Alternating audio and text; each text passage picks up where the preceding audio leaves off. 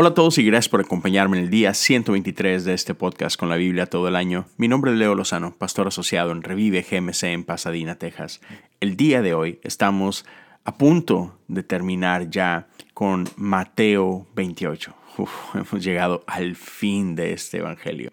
Hoy vamos a leer de los versículos 16 al 20. Yo estoy leyendo la nueva traducción viviente, pero tú puedes acompañarme con cualquier traducción. Lo importante es que aquí estamos un día más dispuestos a escuchar de parte de Dios y para hacer esto lo que hacemos es simplemente pasar algunos minutos a lo largo del día reflexionando en esta escritura y ahí creamos este espacio para que Él nos hable con libertad.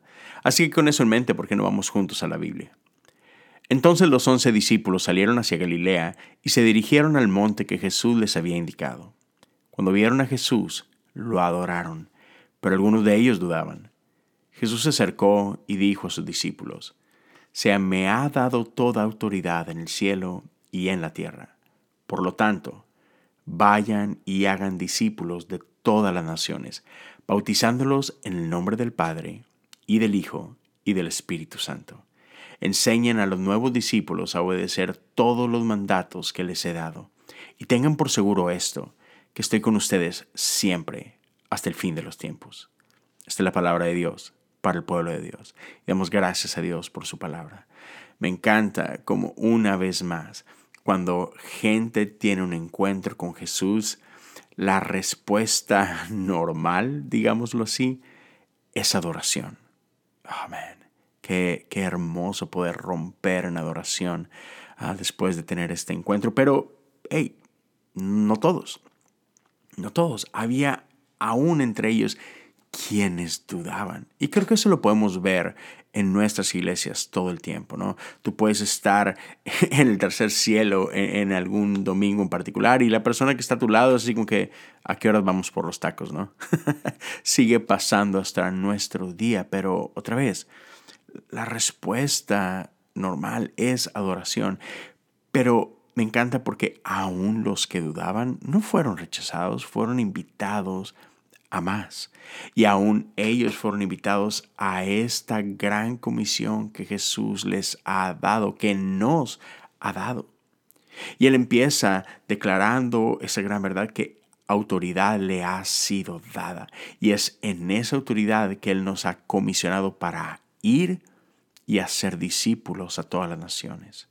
No hace mucho tenía una conversación con algunos amigos y trataban de hablar, ¿no? De que, bueno, ¿de qué se trata ser cristianos? No, no tenemos que rompernosla mucho, no tiene que ser tan complicado. Jesús nos dio instrucciones precisas. Es ir y hacer discípulos. ¿Qué significa hacer discípulos?